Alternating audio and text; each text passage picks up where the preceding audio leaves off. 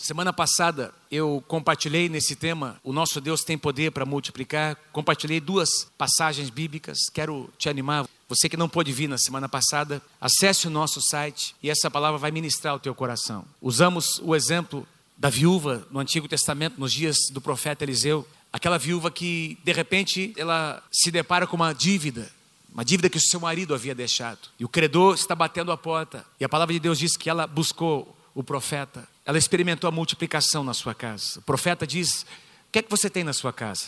A tua serva não tem nada, senão uma pequena botija de azeite. E aí o profeta diz: Busque vasilhas e comece a derramar esse azeite, porque o azeite não vai faltar, ele vai multiplicar. E essa mulher recebe em fé aquela palavra. Ela sai em obediência, buscando ela e os seus filhos. E nós aprendemos, vimos aqui, a abundância foi tanta que ela pôde quitar suas dívidas e ainda viver ainda sobrou tanto para ela poder viver ainda muitos anos à sua frente. Também falamos sobre o exemplo da multiplicação dos cinco pães e os dois peixinhos, uma grande multidão. Havia ali cinco mil homens, fora as mulheres e as crianças, com certeza mais de dez mil pessoas, uma grande. Aliás, a Bíblia chama as multidões, estavam ali para ouvir o Senhor. E a Bíblia diz que Jesus tomou aqueles cinco pães e dois peixinhos, que era algo completamente insignificante, algo totalmente desprezível aos olhos humanos, e ele multiplicou, e toda aquela multidão foi alimentada. Queridos, nosso Deus pode multiplicar, mas ele multiplica a partir daquilo que nós oferecemos a ele. Amém, queridos? Eu vou dizer de novo: nosso Deus pode multiplicar, mas ele multiplica a partir daquilo que nós já temos nas nossas mãos, aquilo que ele já colocou nas nossas mãos. Quem pode dar glória a Deus por isso? Por isso, quando nós chegamos na presença de Deus, nós sempre devemos oferecer alguma coisa, sempre, sempre. Nunca devemos chegar de mãos vazias porque Deus pega o que nós trazemos e Ele multiplica. Eu quero nessa noite continuar no mesmo tema, o nosso Deus tem poder para multiplicar, e quero tomar como base o ministério agora do profeta Elias, que veio antes de Eliseu. Essa história acontece no capítulo de 1 Reis, capítulo 17, é um capítulo com 24 versículos. E esse capítulo conta a história de uma outra viúva que experimentou multiplicação na sua casa. Mas deixa eu falar um pouquinho sobre Elias, o ministério de Elias. Deixa eu contextualizar em que momento Deus levanta esse ministério. O nome Elias, profeta Elias, o seu nome significa o meu Deus é Jeová. O meu Deus é Jeová. Um dos profetas mais conhecidos um dos mais importantes do Antigo Testamento. Tanto é verdade que lá no Monte da Transfiguração, duas pessoas apareceram entre Jesus, Pedro, Tiago e João: Moisés e Elias. Moisés representando a lei e Elias representando os profetas.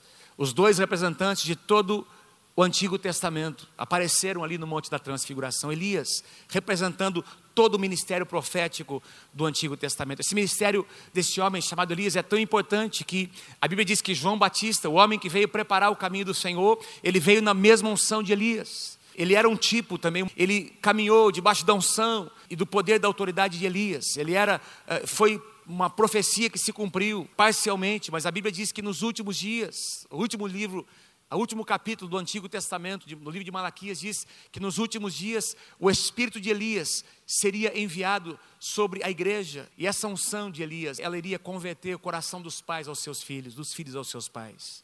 Então, é um ministério que deve nos chamar a atenção, porque Deus diz que vai visitar a terra com a mesma unção de Elias nesses últimos dias. Um profeta poderoso, um profeta que viveu num tempo talvez de maior apostasia da história do povo de Israel a Bíblia diz que no tempo de Elias, o rei de Israel era o rei Acabe. E este rei casou-se com uma mulher chamada Jezabel. Foi um casamento arranjado, foi um casamento político. Essa mulher era uma mulher ímpia, uma mulher pagã, uma mulher que adorava outros deuses. E Acabe se casa com Jezabel como uma estratégia para fazer uma aliança com outros povos. Mas essa mulher era uma mulher maligna, tão maligna que também no Novo Testamento o seu nome é citado como um espírito de engano, um espírito de prostituição que vem sobre a igreja dos últimos dias. Jesus fala sobre isso no livro de Apocalipse, citando uma das sete igrejas do Apocalipse, que é um acontecimento, uma declaração profética também sobre os últimos dias, falando sobre o espírito de Jezabel que penetra na igreja, uma mulher terrível, uma mulher que perseguia os profetas do Senhor, que matava, que matou muitos profetas do Senhor, uma mulher que induziu o seu marido, Acabe, a construir postes ídolos e a construir templos ao Deus Baal. Então, Israel, que tinha um centro de adoração, sacerdotes que ministravam ao Senhor. Essa mulher fez com que os sacerdotes do Senhor, da tribo de Levi, deixassem de ministrar, e ela levantou no lugar dos sacerdotes da tribo de Levi, levantou profetas, 450 profetas de Baal, que ministravam diante desses ídolos. E a Bíblia diz que em toda a terra de Israel espalhou-se idolatria. E a Bíblia diz que isso entristeceu o coração de Deus. Entristeceu tanto que Deus veio, levantou Elias com um ministério de confronto. Elias foi um ministério de confrontar esse rei chamado Acabe, um ministério que trouxe avivamento para Israel, mas foi também um ministério de confronto. E a história começa aqui no versículo 1. A Bíblia diz assim: no versículo 1 de 1 Reis, capítulo 17. Então Elias, o tesbita dos moradores de Gileade, disse: Acabe, ao rei Acabe, tão certo como vive o Senhor, Deus de Israel, perante cuja face estou, nem orvalho e nem chuva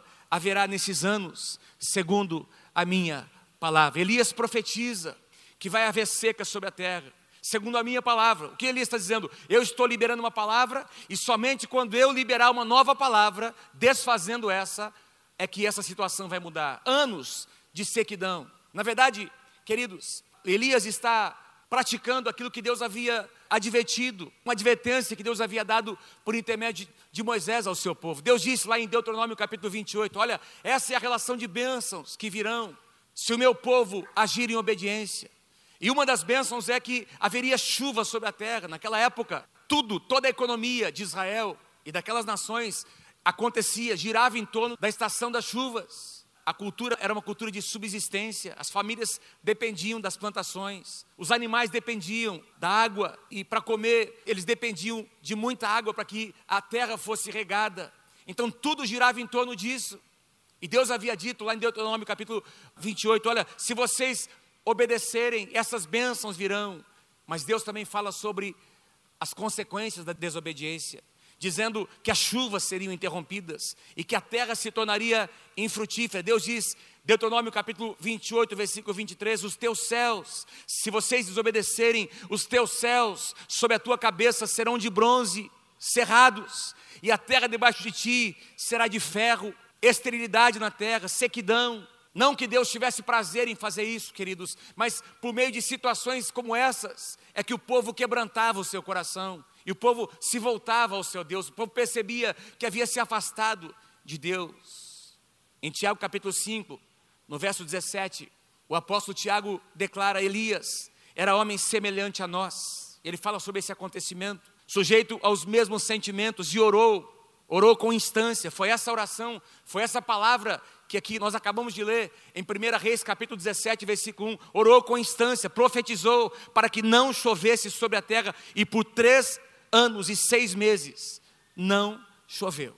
Imagina, nós passamos aqui algum tempo, um, dois anos, com uma estiagem, e nós temos toda uma estrutura. Você anda em qualquer lugar no Brasil, e você vê aqui, pelo menos aqui no sul, não é? nessa região do centro-oeste para baixo, nós temos plantações maravilhosas. Lá no Mato Grosso, nós temos uma riqueza abundante. Tá certo? Nós temos o sertão do Brasil, nordestino, onde tem muita seca, mas nós experimentamos aqui na nossa região um, dois anos de estiagem, numa terra que tem muito mais abundância de água do que lá na Palestina. Lá foram três anos e meio. Três anos e meio, queridos, de sequidão. Vamos continuar, versículo 2. Veio-lhe a palavra do Senhor dizendo: Retira-te, Elias, e vai para o lado oriental, e esconde-te junto à torrente de Querite, fronteira ao Jordão, e beberás da torrente. E eu ordenei os corvos que ali mesmo te sustentem. Então Deus diz: Olha, eu quero que você saia desse lugar. Por que, que Deus fez isso? Porque Elias começou a ser perseguido. A primeira ocasião em que, mais tarde, Elias vai se encontrar com o profeta Acabe de novo para liberar uma palavra, quando Deus traz avivamento, quando Deus derrama fogo do céu e aqueles profetas de Baal são desbaratados. Isso aconteceu depois desse tempo de sequidão, quando o rei recebe o recado de que Elias está vindo para encontrar com ele. O rei Acabe fala sobre Elias mais ou menos assim: lá vem o perturbador de Israel. Lá vem o perturbador de Israel. Essa era a conotação, é assim que o rei Acabe e sua esposa Jezabel, assim que eles viam, eles queriam é matar, queriam acabar com a vida de Elias. Por isso Deus tira Elias desse lugar e leva para um lugar afastado, um lugar longe, mas Deus diz: Elias vai ver provisão, eu vou preparar para você provisão, vai ter água. Eu vou preparar alguns pássaros que tragam para você carne e pão. E Deus agora leva ao próprio profeta a um lugar de dependência de Deus. Queridos, Deus, vez após vez, quer nos trazer para este lugar de dependência dEle. Quem pode dar um glória a Deus por isso? Às vezes nós nem estamos percebendo, mas Deus às vezes está permitindo situações acontecerem para nos levar a um lugar de dependência dEle. Diga assim: Eu preciso depender do meu Deus. E Elias vem para este lugar. Foi, pois, Elias, versículo 5, e fez segundo a palavra do Senhor, retirou-se e habitou junto à torrente de Querite, fronteira ao Jordão, e os corvos lhe traziam pela manhã pão e carne, como também pão e carne ao anoitecer, e Elias bebia daquela torrente. Imagina essa cena, queridos. Aqui não diz quanto tempo Elias passou neste lugar, mas os comentaristas bíblicos dizem que foram muitos meses, provavelmente meses. Durante meses, Elias passou neste lugar. E neste lugar onde Elias estava, quem sabe, talvez numa caverna, um lugar perto desse pequeno riacho, diz que os pássaros traziam, os corvos traziam. Eu fui estudar um pouquinho aqui sobre esse pássaro, corvo. Nós não temos muito aqui na nossa região, mas na América do Norte, no Canadá, nos Estados Unidos é muito comum. O que a literatura diz é que esses pássaros são pássaros extremamente egoístas. Dizem que eles chegam a negligenciar os seus próprios filhotes, de tão gananciosos que são. Imagina, eles trazem a comida para os seus filhotes e ao invés de dar para os seus filhotes, eles comem.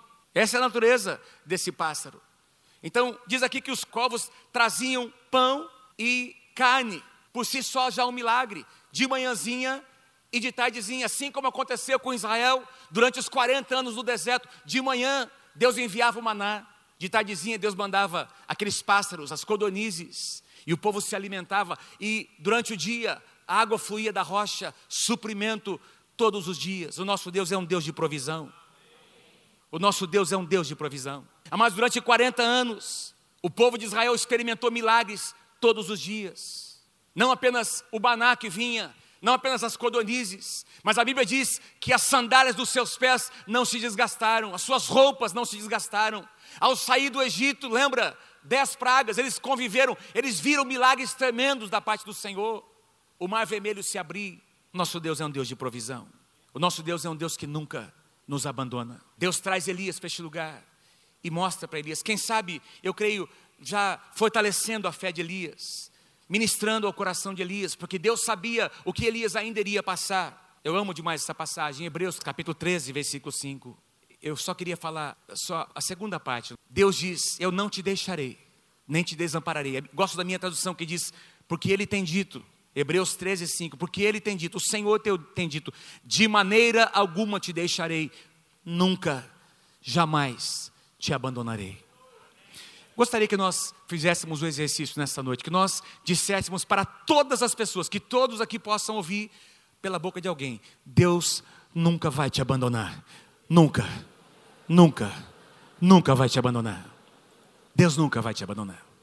No Salmo 68, a palavra de Deus diz: que se o meu pai e a minha mãe me abandonarem, o meu Deus me acolherá. O meu Deus me guardará. O meu Deus guardará a minha alma. Eu escrevi essa frase, eu gostaria que nós lêssemos todos juntos. Quero pedir que você leia comigo bem forte. Vamos lá.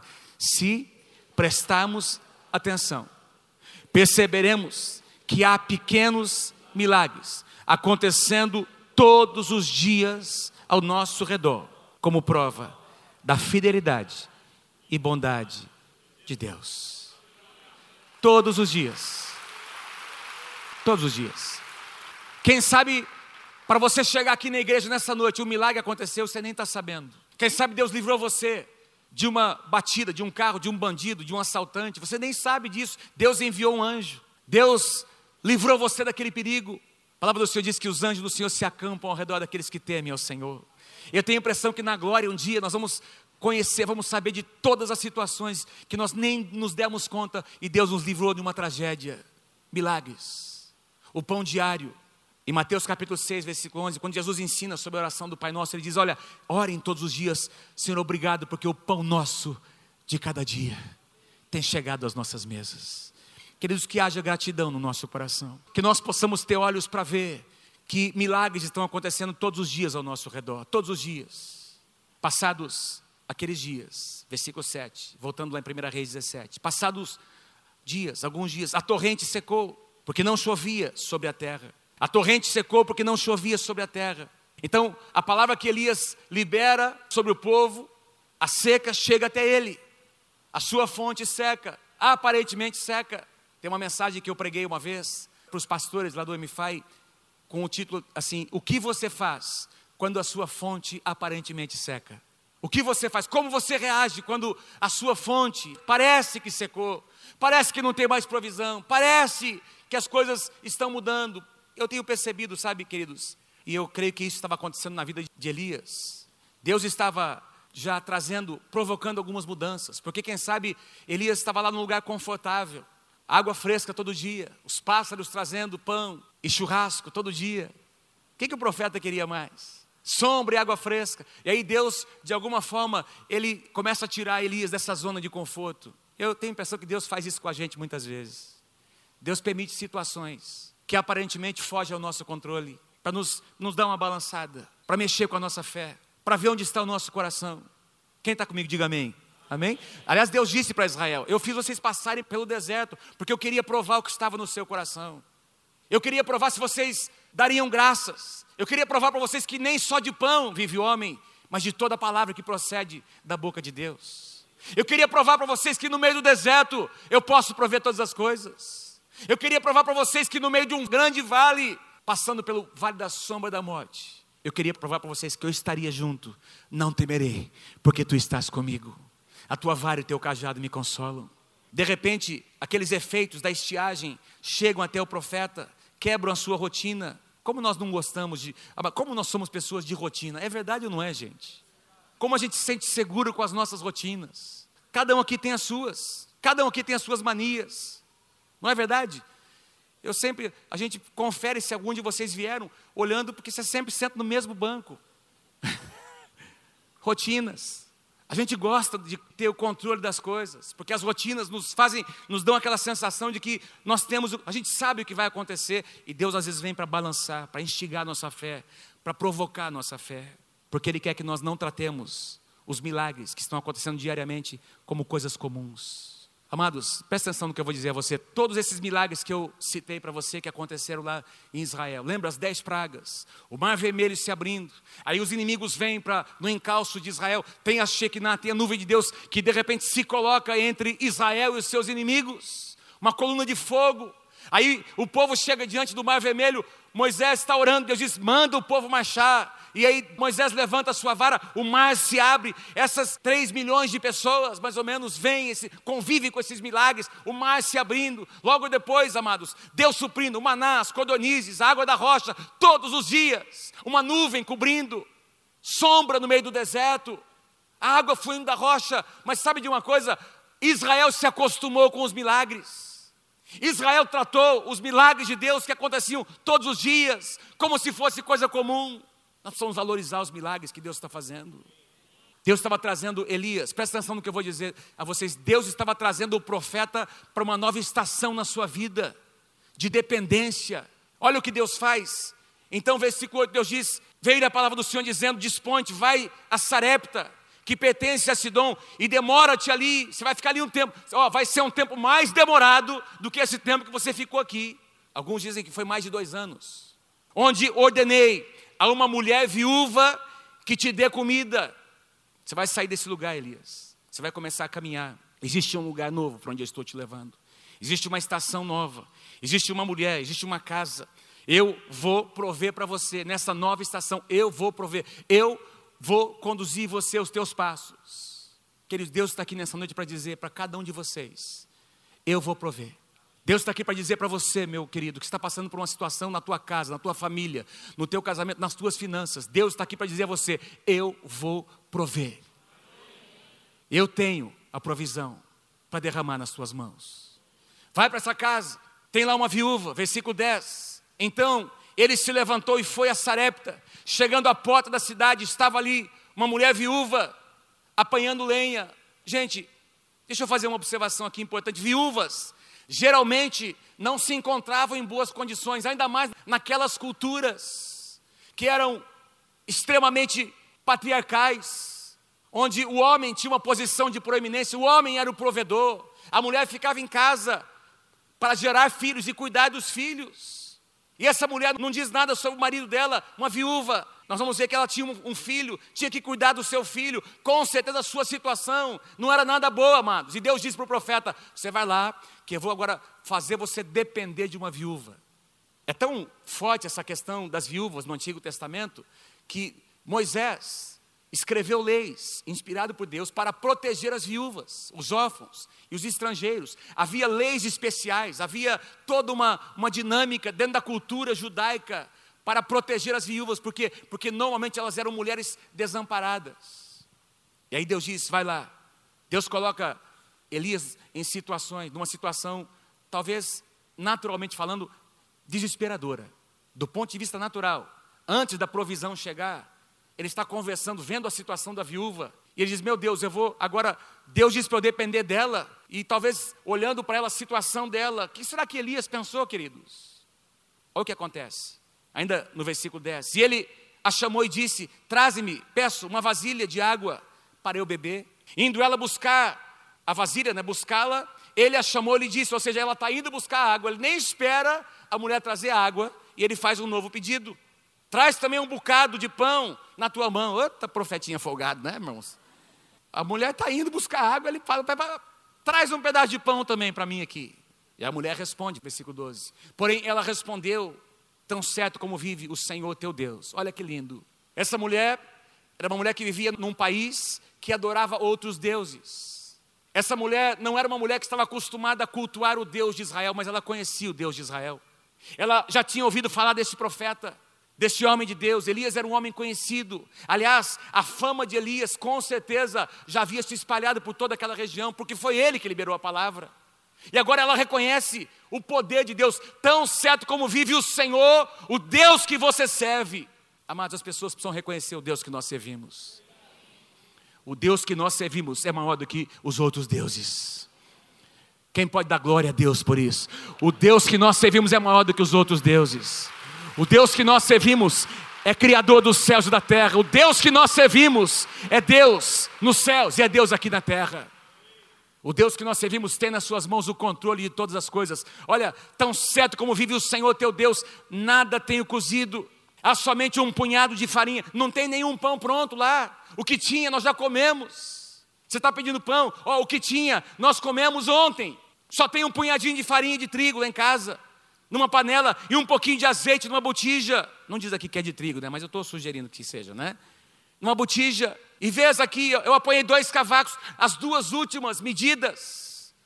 E eu vou preparar, eu estava me preparando já para ir lá preparar um bolo, um pão, uma comida, um resto de comida para mim e para o meu filho. Nós vamos comer. O meu plano era comer isso aqui, depois morrer, não temos mais nada. Era a última porção. Ela tinha um filho para criar. Eu fico imaginando, num período de seca, como essa mulher foi contando essa porçãozinha. As mulheres hoje estão muito acostumadas, né? você vai no mercado, compra carne moída, você corta e vai congelando, não é isso? Sim ou não, irmãs em Cristo? Amém, queridas? Lá em casa é assim, faz uma compra lá e tal, vai, congela um pouquinho aqui, um pouquinho ali, às vezes um pouquinho da comida que sobrou, então vai, deixa guardadinho, e é gostoso comer aquela comidinha, às vezes de ontem, está ainda saborosa, o tempero pega mais, mas aqui nesse caso não tinha nada, não tinha nada, é uma situação diferente, nós temos uma geladeira, um freezer na nossa casa, onde a gente armazena para alguns dias. Essa mulher tinha lá o, o, restinho, quem sabe ela tinha, a cada dia ela foi comendo um pouquinho, guardando, para sobreviver um dia mais. Um punhadinho de farinha, para fazer o último pão. Aí de repente chega esse profeta esquisito, estrangeiro, provavelmente com roupas estranhas e sujas, e devia estar tá cheirando não muito bem esse tal desse profeta, de outra nação. O profeta diz: Faz para mim primeiro. Olha o que ele diz, versículo 13. Parece uma, um negócio assim, não é?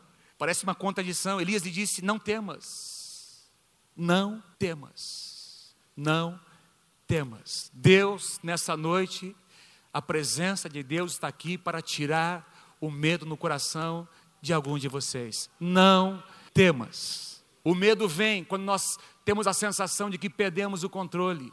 O medo vem quando nós temos a sensação de que alguma coisa ruim vai acontecer. O medo vem quando nós temos uma má notícia. O medo vem quando alguma coisa inesperada acontece. Mas Deus está aqui para dizer a você nessa noite: não temas. Querido Deus diz por meio do profeta: não temas, não temas. E essa palavra entrou no coração dessa mulher: vai e faz o que disseste, mas primeiro faze dele para mim um bolo pequeno. Traz para mim primeiro, aqui fora. Depois farás para ti mesma e para o teu filho. Porque assim diz o Senhor: se você ouvisse um profeta dizer isso para uma pessoa miserável, o que, é que você faria? O que, é que você faria? Você faria o que eu faria. Você ia falar umas boas para esse profeta. Você onde é que já se viu? Você não tem dó da mulher? Você não está vendo que ela não tem nada? Você chega num outro lugar para dizer para ela, ela tem um pouquinho para dar para ela, para o seu filho, e você vai dizer ainda que ela tem que fazer para você primeiro. Seu profetinho egoísta. Olha o que Deus diz.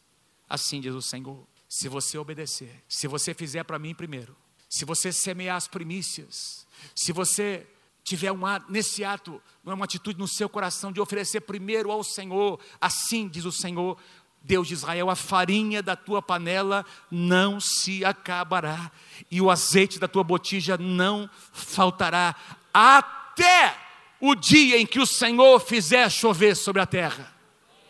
Meses. Aqui alguns dizem que era, seria mais de dois anos, no mínimo dois anos de provisão. Mas havia uma condição: não tenha medo. Primeiro, faça um pão para mim. Primeiro, age em obediência. Amados, mais uma vez, eu falei aqui a semana passada: fé e obediência, fé e obediência sempre caminham juntos. São princípios que movem o reino de Deus. A fé enxerga, a fé enxerga pela fé. Abraão, sai da tua tenda. Vem aqui, Abraão, olha para as estrelas dos céus. Olha, assim será a tua descendência. Diz que Abraão creu, teve fé, aquela visão das estrelas entrou no coração de Abraão. Aí Deus diz agora: sai da tua terra e sai da tua parentela, porque para que essa profecia se cumpra, você tem que sair deste lugar e ir para um outro lugar que eu vou te mostrar. Obediência. No dia seguinte, Abraão sai.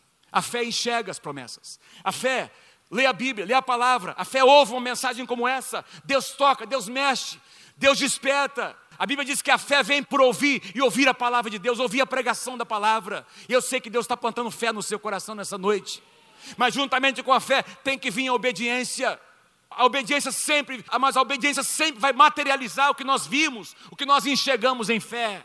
Aliás, Tiago diz que fé sem obras, sem obediência é mota. Obras fala da nossa obediência, das nossas ações. Nós agimos em cima da palavra do Senhor. Deus liberou, Deus falou, está falado.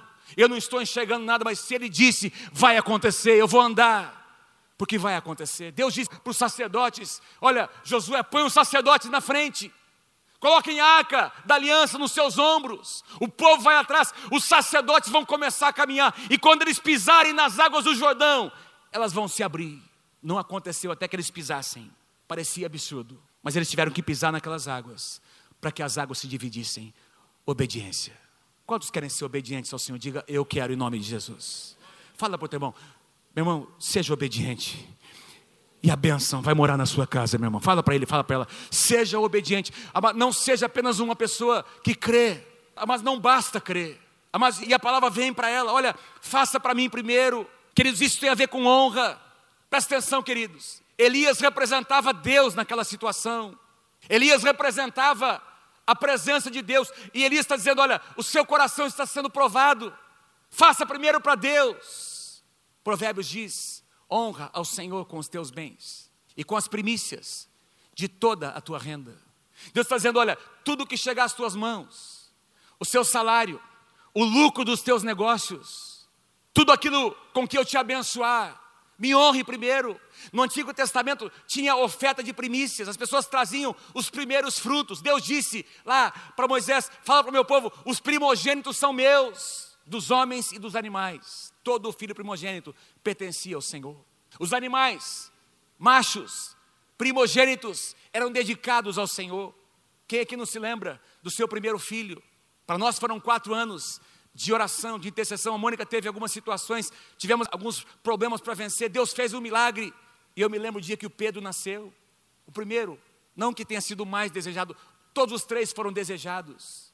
Mas o primeiro, nesse sentido da gestação, aquele primeiro contato de um pai com um filho. Você lembra como é que você ficou bobo?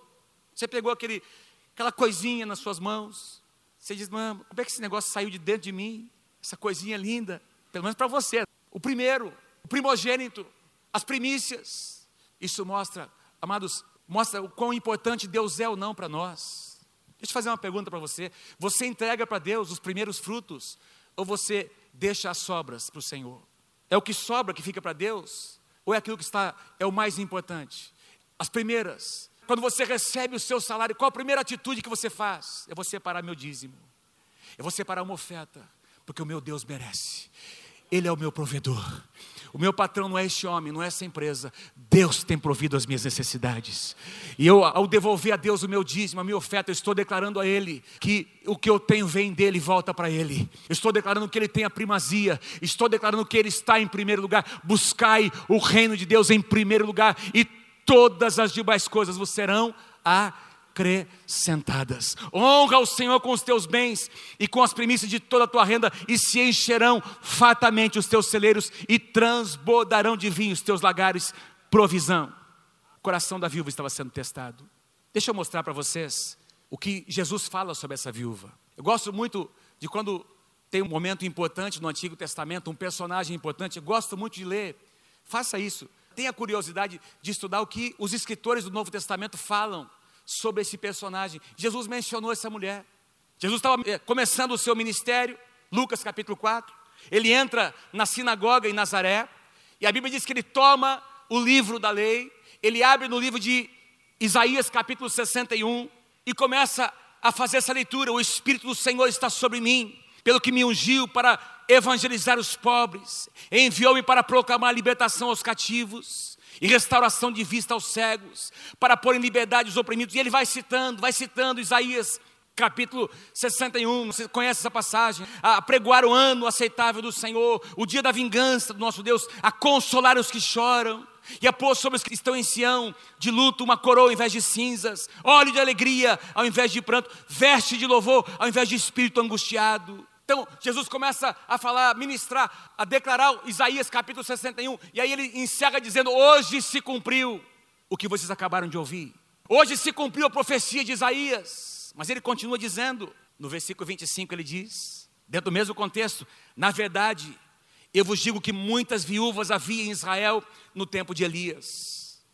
Quando o céu se fechou por três anos e seis meses, reinando grande fome em toda a terra, e a nenhuma delas foi Elias enviado senão a uma viúva de Sarepta, de Sidom. Por que, que Jesus coloca a história da viúva no mesmo lugar, na mesma declaração, logo após ele citar Isaías 61, capítulo 61? Porque essa viúva se enquadra neste quadro, nesta relação de pessoas que precisavam ser alcançadas, oprimidos, que precisavam ser libertos, pessoas que precisavam ser curadas, restauradas pelo poder de Deus, pessoas que precisavam experimentar o poder da multiplicação. E aí Jesus disse: ó, havia muitas viúvas, inclusive em Israel, mas o profeta Elias visitou uma mulher fora dos limites de Israel, por quê? Porque ele encontrou nessa mulher um coração diferente. Porque talvez se Elias tivesse sido enviado para alguma mulher, alguma viúva lá no meio de Israel, ele não teria encontrado um coração como o dessa mulher, que entendeu um princípio do que é semear no reino de Deus. Você não semeia quando você tem muito, amados. Quem é fiel no pouco, é fiel no muito. Quem não é fiel no pouco, nunca será no muito. Ah, não, mas se eu for muito abençoado, aí eu vou dar muito, vou oferecer. Ah, se quando eu sair dessa situação, agora não dá, agora não está. Eu está muito difícil, não posso dar nada só tem um punhadinho de farinha, um pouquinho de azeite. Uh -uh. Deus está dizendo: me entregue o que vocês têm nas suas mãos. Quantos entendem o princípio? Primícias. Deus enviou Elias para a casa de uma pessoa, de uma mulher necessitada, para que por meio da fé e da obediência, essa mulher pudesse experimentar o milagre da multiplicação. Deus estava dando a chance dessa mulher agir em obediência. E amados, Deus está nos dando essa chance nessa noite se você agir em obediência, Deus vai multiplicar a tua farinha, Deus vai multiplicar teu azeite. Quem recebe essa palavra, diga: recebo em nome de Jesus. Olha, era uma oportunidade. Crises, eu disse a semana passada, são oportunidades para Deus manifestar os seus milagres. Eu sei que você não tem quase nada, mas se você agir em fé e obediência, Ele existe para ela. Em outras palavras, se você honrar o Senhor, a farinha da sua panela não vai acabar, e o azeite da sua botija não vai faltar. Eu creio que Deus quer liberar situações na vida de vocês nessa noite. Aquele filho que algumas mulheres, quem sabe nessa casa, estão desejando gerar. Aquele negócio que você tem desejado abrir. Ou aquela empresa que você tem, quem sabe, sentido, eu não sei como eu faço, não sei se eu faço, se eu não faço, como é que vai ser? Aquele negócio que está em cima da sua mesa e que nunca você consegue concluir, aquela ação, coisas amarradas, situações emperradas.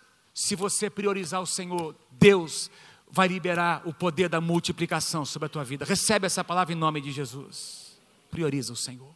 Sabe, eu citei aqui, não tem muito tempo, não é? Eu quero voltar lá para o profeta Elias. Mas Jacó fez um voto um dia diante do Senhor. Jacó estava fugindo, uma situação que ele mesmo havia, atitudes que ele tinha feito com seu irmão, fizeram com que ele tivesse que fugir de casa. Mas durante essa fuga, Jacó diz assim: ele tem um encontro com Deus. Ele diz: Senhor, se tu me abençoares, se tu me enviares, fores comigo na minha saída, no meu retorno, até eu retornar para minha casa, eu separarei o meu dízimo. Aliás, eu separarei o dízimo, a décima parte, de tudo aquilo que chegar às minhas mãos. Eu vou separar o dízimo, eu vou separar a décima parte.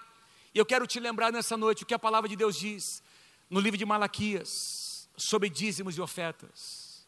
Não estou aqui para pregar sobre dízimos e ofertas, mas eu quero te lembrar nessa noite que se você agir em obediência, Deus vai abençoar, Deus vai multiplicar o que você tem nas suas mãos. Lá em Malaquias, quando fala sobre ofertas e dízimos, Deus diz assim: olha, façam, invistam, semeiem, e na tradução NVI, nós lemos dessa forma: e vejam, e me provem. É o único lugar na Bíblia onde Deus diz que o, o seu povo pode prová-lo. E me provem, e vejam, se eu não abrirei as janelas dos céus, as comportas dos céus, melhor dizendo, e derramarei sobre vocês tantas bênçãos. Tem uma tradução que diz bênçãos sem medidas, mas a, a tradução NVI diz tantas bênçãos que vocês nem terão onde guardá-las. Aleluia. Foi ela e fez segundo a palavra de Elias. Assim comeram ele e ela e a sua casa muitos dias. Da panela a farinha não acabou e da botija o azeite não faltou, segundo a palavra do Senhor por intermédio do profeta Elias. Diga assim, muitos dias. Agora, semana passada eu citei o exemplo de uma viúva. O profeta disse: busque vasilhas. Quantas você conseguir, não traga poucas, traga muitas. E a Bíblia diz que os seus filhos, a sua, é, eles foram lá, buscaram vasilhas, panelas, e a Bíblia diz que eles foram enchendo essas vasilhas. E enquanto havia vasilhas, muitas, todas elas foram cheias. E aí diz lá, como nós lemos a semana passada, que foi suficiente para pagar a dívida e ainda sobrou azeite. O azeite era uma especiaria cara naquela época. E sobrou muito azeite para que eles pudessem ainda viver da renda daquele azeite. Com essa viúva foi diferente. Presta atenção, não houve uma abundância no sentido, não, Deus não multiplicou lá sacos de farinha, muitas botijas de azeite. Deus foi multiplicando a porção diária. Então a mulher ia lá, pegava a porção de farinha, a última porção, fazia o bolo, fazia o pão, usava todo aquele azeite, guardava na prateleira. No dia seguinte, o profeta pedia: traz para mim mais um pãozinho. Ela ia lá buscar e tinha mais farinha, a porção para aquele novo dia. Para cada dia, uma porção nova. Para cada dia, uma porção nova para cada dia uma posição nova. E nunca acabou. Até os dias em que aquele período de estiagem, mais dois anos, dois anos e meio, todos os dias, em todos aqueles dias, houve provisão do Senhor. Quem pode dar um aplauso a esse Deus maravilhoso? Aleluia. Um Deus que pode prover de uma vez, mas pode prover para cada dia. A história não termina aqui. Mas olha o que acontece, versículo 17. Depois disso adoeceu o filho da mulher, da dona da casa. E a sua doença se agravou tanto que ele morreu, menino, filho, morreu. As coisas estavam correndo perfeitamente bem, provisão todos os dias. Elias está hospedado na casa dessa mulher, quem sabe ela fez para ele lá um quartinho separado. tudo está correndo absolutamente bem, sob controle, mas de repente uma doença, de repente uma enfermidade, não tinha recursos, e aí uma calamidade acontece, o menino morre. Versículo 18: então Disse ela a Elias: Que fiz, ó homem de Deus? Vieste a mim para trazeres a memória a minha iniquidade e matares o meu filho. A primeira reação dela: Por que, que eu pedi meu filho? Será que a tua presença, a presença de Deus que você carrega, está me julgando por algum pecado que eu tenha cometido?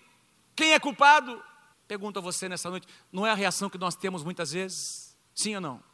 Nós sempre queremos achar uma resposta. Por que está acontecendo isso? Por que, que Deus está permitindo isso acontecer? Será que tem alguma brecha aberta?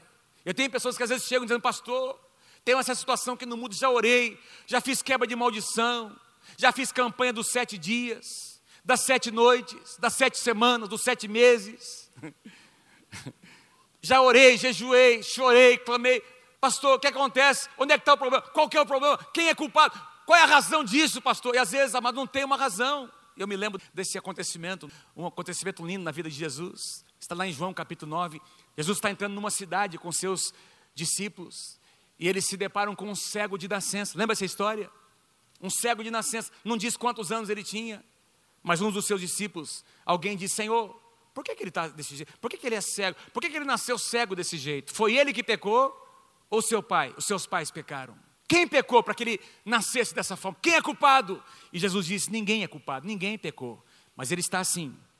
Ele se encontra dessa forma para que nele se manifestem as obras de Deus. Para que o milagre aconteça hoje, para que esse milagre possa ser testemunhado em todas as nações, para que esse milagre possa ser escrito lá em João capítulo 9. Há dois mil anos atrás um milagre aconteceu, um cego foi curado. E por dois mil anos estou aqui pregando sobre esse acontecimento. Não é porque alguém era culpado, é porque aquela situação, aquela crise era mais uma oportunidade para Deus manifestar o seu milagre. Fala para a pessoa ao seu lado, querido, não questiona, fala para ele, nós não podemos questionar. Diga para ele, Vamos derramar o nosso coração diante do Senhor. Vamos encarar essa situação que nós estamos passando hoje como uma oportunidade para Deus agir. Olha o que acontece, queridos. Olha o que acontece. Versículo 19. Ele lhe disse: Dá-me teu filho morto. Pegou no colo o menino, tomou nos braços dela e o levou para cima, ao quarto onde ele mesmo se hospedava, e o deitou na sua cama. Então clamou ao Senhor, versículo 21, estendendo-se três vezes sobre o menino, clamou ao Senhor, dizendo: Ó oh, Senhor meu Deus, rogo-te que faças a alma deste menino retornar e entrar nele. E o Senhor atendeu, versículo 22, e o Senhor atendeu a voz de Elias, e a alma do menino tornou a entrar nele e reviveu. Elias tomou o menino e o trouxe do quarto à sua à casa e o deu à sua mãe e lhe disse: Vê, teu filho vive.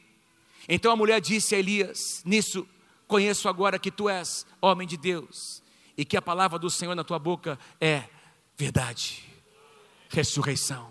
Sabe que lá em Hebreus capítulo 11, na relação dos heróis da fé, diz assim, mais ou menos assim um dos versículos: pela fé, fala lá o nome de muitos homens, algumas mulheres, e tem um versículo pequenininho que diz assim: pela fé, mulheres receberam os seus mortos ressurretos, algo mais ou menos assim. Pela fé receberam pela ressurreição os que haviam morrido fazendo referência a duas mulheres do Antigo Testamento. Uma delas, nos dias de Eliseu, a sunamita, lembra que o filho morreu? A outra viúva, a outra mulher, quem é? Essa daqui. Está lá no rol das pessoas, dos heróis da fé. Mas sabe por que ela experimentou o poder da ressurreição na sua casa? Sabe por que ela teve o seu filho de volta? Porque lá atrás, meses, quem sabe, antes, ela agiu em fé e em obediência. Por causa da obediência de uma palavra, traz para mim primeiro, e Deus vai prover para sua casa o seu filho foi ressurreto depois. Quantos entendem o valor da obediência? Quantos desejam ser obedientes ao Senhor? Deixa eu dizer uma coisa para você, queridos. Deus tem milagres reservados para você, para daqui uma semana, para daqui alguns meses, para daqui alguns anos. Deus tem milagres na tua vida. As atitudes que você tem hoje, as escolhas que você faz hoje, vão determinar milagres poderosos na tua vida no dia de amanhã. É a semeadura que você e eu fazemos hoje que vai desencadear um processo, meu querido. São pequenas atitudes que vão trazer grandes mudanças lá na frente. Céus abertos, liberação da parte do Senhor, romper da parte do Senhor. Pode aplaudir o Senhor, porque é verdade. Aplauda, mas bem forte, bem forte. Aplauda muito ao Senhor nessa noite. A fé. Vamos ler juntos lá, leia comigo bem forte. Vamos lá. A fé e a obediência da viúva desencadearam muitos outros milagres durante toda a sua vida. E até hoje, o seu exemplo nos mostra que o nosso Deus tem poder para multiplicar. Aleluia, aleluia. Fique em pé comigo nessa noite.